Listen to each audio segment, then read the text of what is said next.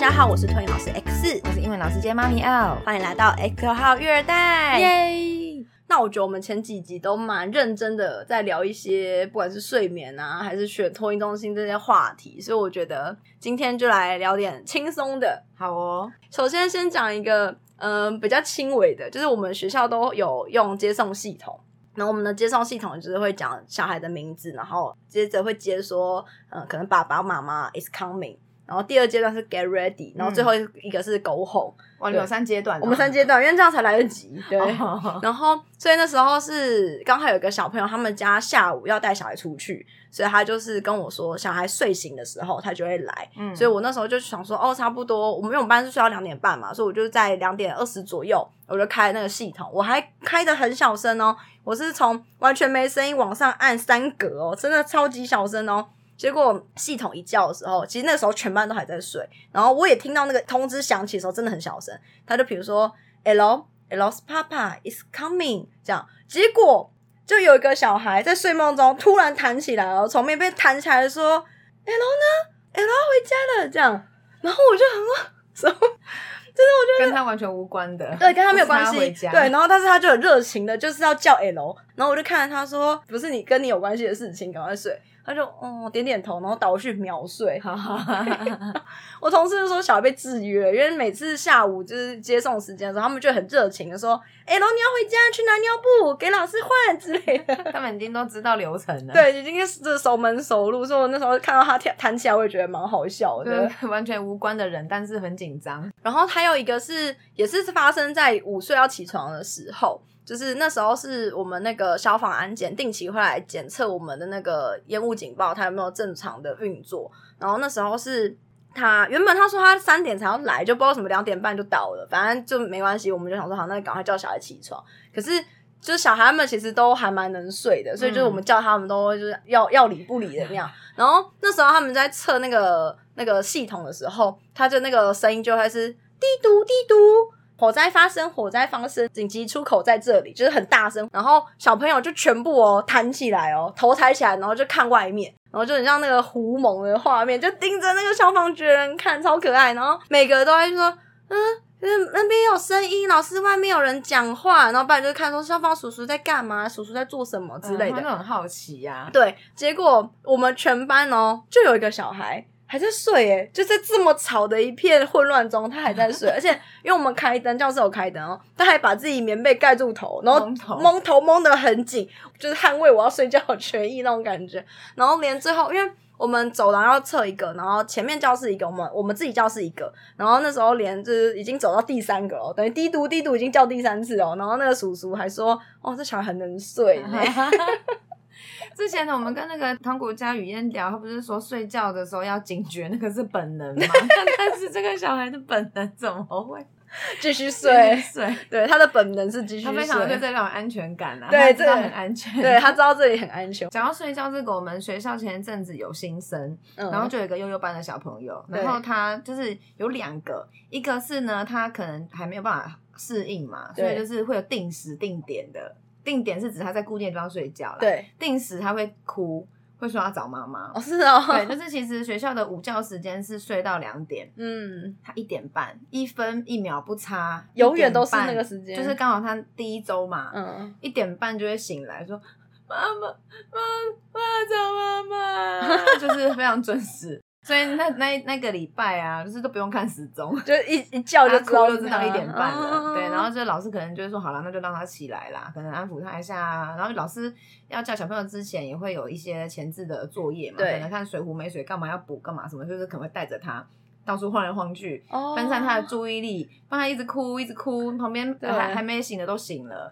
然后另外一个是我真心觉得这小孩很猛哎、可能家长也有教啦，对，他会问说现在几点了？啊悠悠是哦班哦，要是悠悠班哦，现在几点了？然后要回家，什么时候可以回家？他就会问类似这样这哦样子的问题，真的哦，然后老师就会认真的回答他说现在几点？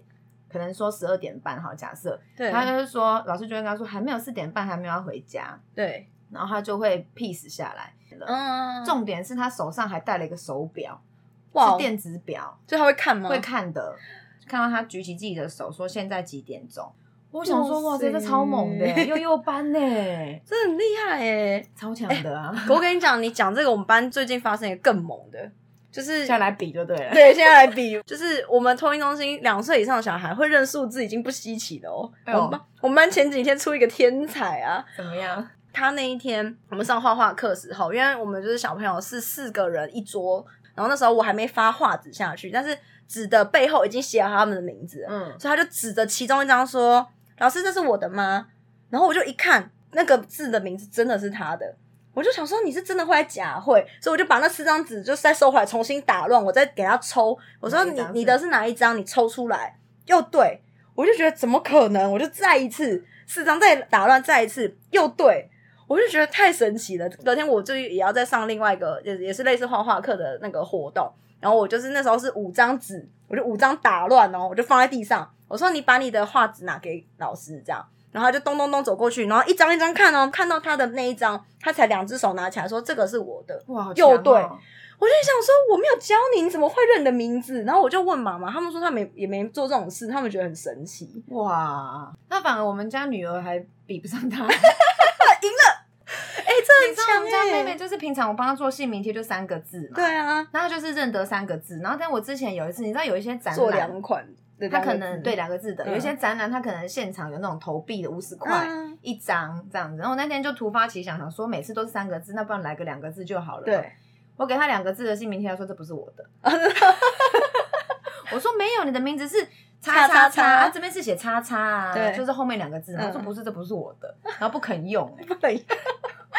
怎么好笑？对啊，讲到姓名天，让我想到以前发生一个很好笑的故事，是家里就是那时候爸爸坐了小孩平常常坐的椅子，嗯，然后爸爸就说借我坐一下没关系，然后小朋友说这是我的，这是我的，然后爸爸就不经意说上面又没写你名字，为什么是你的？就小孩就从书包翻到姓名贴贴上去。贴满有我的姓名贴，这个是我的，哇，好聪明哦，好笑，超可爱的。所以我觉得小孩真的是常常会出现一些莫名其妙、很爆笑的举动，有一些我们意想不到的事情会发生。对，然后接下来就要讲到一个，我觉得这个比较严肃，就是我们班前几天就是带去外面户外活动的时候。然后那时候我就请另外一个老师协助我帮忙照顾小孩，然后我在做教室打扫。结果说时迟那时快，我们班就有个小孩从那个溜滑梯的第一阶。踩上去之后，我就以为他要再踩第二阶，因为我边做打扫，结果余光还是有在瞄。他准备要踩第二阶的时候，他直接就趴在那个溜滑梯的平台上，然后准备双手一撑，他要头朝下溜下去。因为那个托婴你们的溜滑梯是没有很高，对，其实很矮，第三阶就是那个要溜的平台了。对，所以我那时候看到他这样手要一撑，准备要用力的时候，我整个就是吓到，大叫说：“你在做什么？你下来！”这样，因为他真的再差一秒钟，他可能真的头就要下去了。对，然后就那个协助。老师也吓一跳，说你怎么在这样子？然后你赶快做好，要做好啊！这样老师一时没看见之类的。对他可能注意力还在别的小孩身上，因为就是小孩有时候这边玩会玩的蛮疯的啦。嗯，对啊，对啊，所以我觉得这个事情是真的时时刻刻都容易发生的。不要说学校，在户外的公园，爸爸妈妈还是要注意注意一下。对，讲到在户外玩这个，我们女儿的学校也有溜滑梯嘛，然后她就是很爱玩。嗯，我觉得很奇妙啊。平常老师听说中间也是会有。有时间会带他们出来玩的，但是一定要放学还是要在那边玩，流连忘返不可能回家。仪式感啊，回家前的一定要玩一下，对，回家没得玩了。然后反正呢，我们我们的模式就是会大概抓一个时间嘛，然后可能就会跟他说哈，因为会量化，因为你刚说几分钟可能无感嘛，所以我们会量化说溜滑梯再溜几次就要回家了。然后他那一天呢，就是说最后了嘛，说两次，然后他第二次溜完了，对，其实正常的情况我们就是要走了嘛，他就往上爬那个溜滑梯。其实我觉得，针对爬溜滑梯这件事情，其实我觉得，如果今天是没有别人在的情况下，你不会去影响别人的情况下，我也在旁边看。其实我是不会完全的制止从溜滑梯下面爬上去这件事情。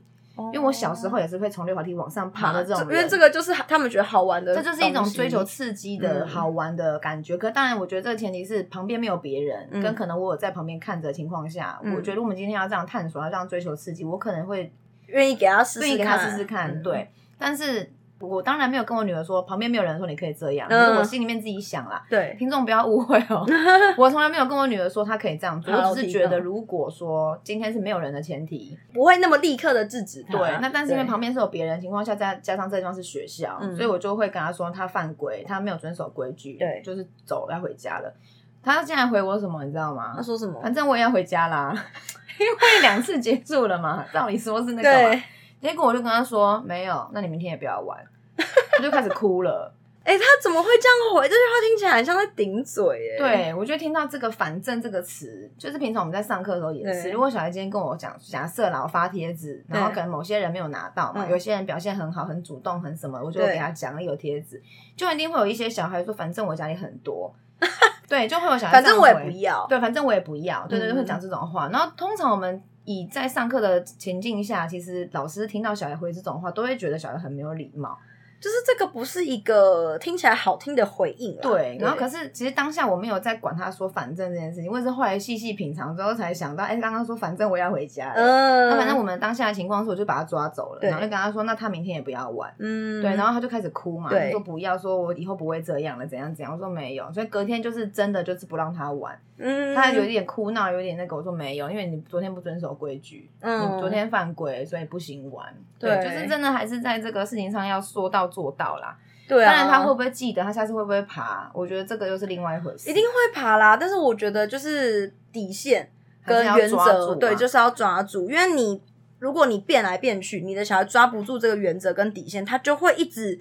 每天都要去试嘛，因为每天底、好像每天底线都不一样，嗯不一样我不试我怎么知道在哪？可是如果你始终如一，底线就是这样，你的小孩踩久就知道哦，底线就在这，他当然会去踩，可是他就会知道说再踩也是过不去，因为爸妈的坚持度也是高的。所以讲到这个，从溜滑梯的下面往上爬，就是再带到我们前一阵子有一个经验，对这个有点稍微严肃了一点了。其实嗯我觉得我在事事情发生的当下，或许我也有处理不好的地方啦。嗯可是我觉得那个情况下，我管不了那么多了。嗯我们的算是附近吧，就有一个公园，它是算是一个比较大的，可以同时有很多人去玩的。嗯，那其实不晓得家长们有没有注意过说其实那些公园的游乐设施，它其实是会有告示牌会写说，可能这个公园是适合几岁的小孩，可能会告示牌会写啦。有些还会有限重，对，总之那一天真的就是天气好嘛，所以人很多。我那一天去尾旗也有点吓一跳，因为真的是可以用人山人海来形容。真假的一个大公园就是人山人海。对啊，因为有大人跟小孩嘛，嗯那在小孩在玩的当下，一定是混龄嘛，对而且你不太有可能真的可以去规范。那像我们的想法是，我们就是在我们视线范围内要看得到小孩，嗯所以我们会跟着他，对，所以他刚好是溜固定的溜滑梯，对比较喜欢哪一种款式嘛，嗯，所以我们就大概在一个范围里面。然后那个时候就玩了一款溜滑梯，是它有点螺旋形的，嗯。它没有到很高，对，就是说，如果以我一百七身高，我其实是可以看得到那个小朋友踩的那个平台的，嗯，对，所以其实是不算太高的那一种。我那时候就看到有一些状况，比如说小朋友溜下来之后就会挤在溜滑梯口不离开的，出口那就地，坐下来打滚玩耍的，那不会被接下来的人踢到，就是会被踢到，但他们无感哦，哦。不离开。所以我已经看到这种情况，已经累积好几组人下来都塞在这边，那嗯，我就有出声去请他们离开，不要在这边。可是同时间旁边有一些别的大人哦，但是他们都没有反应，对，所以我不太确定说是他们不在意这个东西，还是是他们没有在看。还是是他们不想管别人家的小对孩，对，这这都有可能，因为嗯。的确那一群就地玩耍的人不是我的小孩嘛，嗯可是我也是觉得他们已经影响到后面的人了，所以我有出声音去请他们离开。嗯，好，那这个是相对比较轻微的。那另外一些人是会从底爬上去的，所以嗯。又是我去出声音，请那个小孩不要这样子往上爬，因对。为他影响到了别人的小孩嘛，其实也不是影响到我女儿哦。可是我就是看不惯这种动作，对，因为你他已经影响到溜下来的人了，可是他不会因为别人溜下来把他踹下去吗，他没有，是哦。他是没有到要推他或干嘛，嗯。看他就是有想要再继续往上挤的那个对。动作，对，那是我出声音去阻止他说你不要这样子往上爬，他才离开。对，但是我又再看到他再继续往上爬哦，嗯，就是我在我们在那边玩，应该至少半个小时到一个小时有，就已经反复看到类似像这样子的动作，跟好几次。都是同样的人在做同样的事情好几对。次。对，然后我要说的是，中间我说可能我没有处理好的地方的那个状况是什么？嗯。就是螺旋形的溜滑梯嘛，就有一个小孩目测他应该至少中年级有，对，然后他就是突然间就从中段的那个转弯处，他就是翻出来，手就是扶着溜滑梯，但他那个动作好像是要跳下来，但他又没有很明确的立刻马上很果断的跳下来。我那时候还在犹豫说他要干嘛，我还在想他要干嘛，他该不要跳下来吧？对，他就跳下来了。天哪！我根本没有时间去阻止他，或是说去问他什么的，对没有。他偏偏好死不死，我们家妹妹刚好溜完，要起来从那个地方跑过去，啊跑经过，就真的是差那一秒，他掉下来的前一秒，我妹妹才刚走开，嗯所以我们看到那当下，突然间就是发出很大的哎、的一声，嗯，所以那小孩也停住了，对。他就转过来看我们，然后我整个理智线断掉，因为你女儿差一秒就被压他住、前一秒欸。差点就被压，而且是嗯。从头顶上的那种方向压。因为我说那个溜滑梯，虽然我们大人身高来说，我们看得到那个平台嘛，对。可是对小孩一个一百公分来说，那是也是一个高度、有落。差的、啊，，对，所以那个小孩他其实摔下来的时候，他不是双脚落地，嗯，他本人也是屁股背的方式朝地。我是不知道会不会痛啦，但是因为我觉得他那个动作很危险，嗯你掉下来的瞬间砸到任何一个人都有可能双方是会受伤的。对所以我当下就就是有讲说，你爸妈在哪里？你差点压到我们家小孩。对，然后那个小孩算有礼貌的，他就立刻说对不起。真的好，但是我就是叫他跟小孩说对不起，然后嗯，他又再说一次对不起，然后我们家妹妹说没关系，那就相安无事继续玩。对，可是我从那一次之后，我就很焦虑，因为我觉得每一个大孩子都不遵守规矩，每一个大孩子都是要么就是在溜滑梯口玩的，然后在地上滚的，在那边跑的，人平台上跳的，在平台上跳的，然后人很多，根本没有去注意到说你的动作会影响到别人。对，我想要重申一下，我觉得今天的情况是，如果我的小孩有去影响到别人，嗯，我是会去阻止我的小孩的。对我，会跟他说，你这样子会打到别人，你这样子会弄到碰到别人，你要注意，你要小心，你不要弄到别人。对啊可，是我说，我有点觉得，可能或许我可以处理更好，是那个当下我没有办法想太多，嗯然后我在那边看到差点出状况，那我也只能这样子做。那我觉得，或许旁边别的爸妈会觉得说你有事嘛？你你干嘛那么病吗？激动你有没有激动干嘛？对，对可能不知道的人，可是我就是有点故意要讲这件事情，让他知道说你差点要造成别人的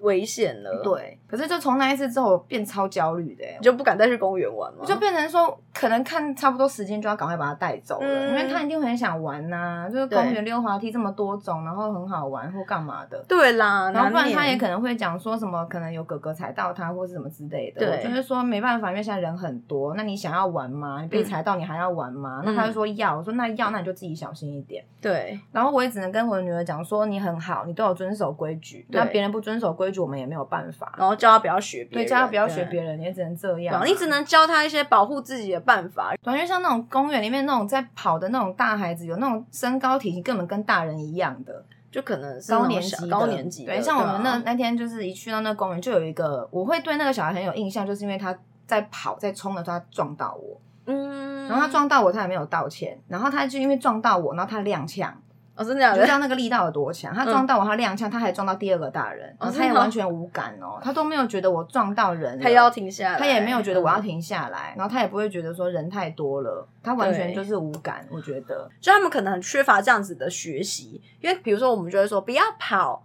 怎么不要跳，可是我没有告诉他这个地方你应该慢慢走，或是可是我觉得他们在玩那个当下真的很根本他们也克制不住自己啊。我觉得，小小孩对啊。都很难克制，何况是大小大小孩也不要想说他们已经大了就一定懂，我觉得嗯没有。真的都在玩起来都很疯。因为你说今天在学校这个空间，他可能有被学校制约，他可能在学校有记得老师的这些指示吗？对，可是可能换了一个环境，一样都是溜滑梯，一样都是什么当休闲，他不一定会记得学校导有说玩溜滑梯就是要小心，不可以跳什么，他不会记得，对啊。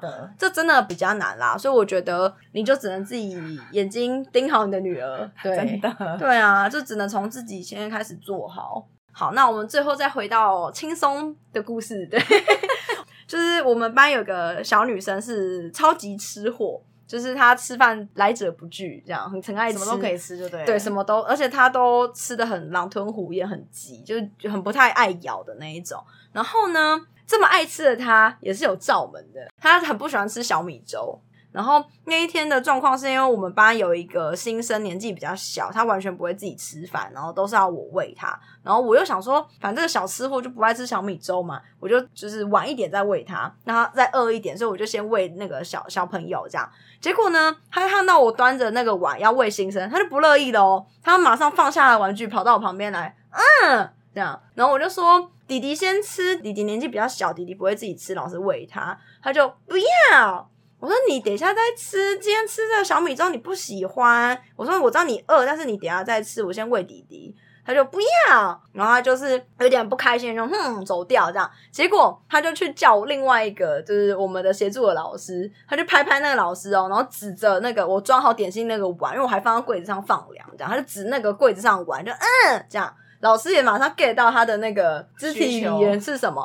他就说：“时迟那时快，这个小吃货他就已经把自己的椅子搬好，然后坐在椅上坐定，我两只手都扶在扶手上哦。结果呢，我们的这个支援的老师就是拿着那个碗去喂他，他汤匙拿起来哦，那一口小米粥都还没送到嘴巴里哦，那个小吃货立刻把背贴在椅背上，然后撇头。”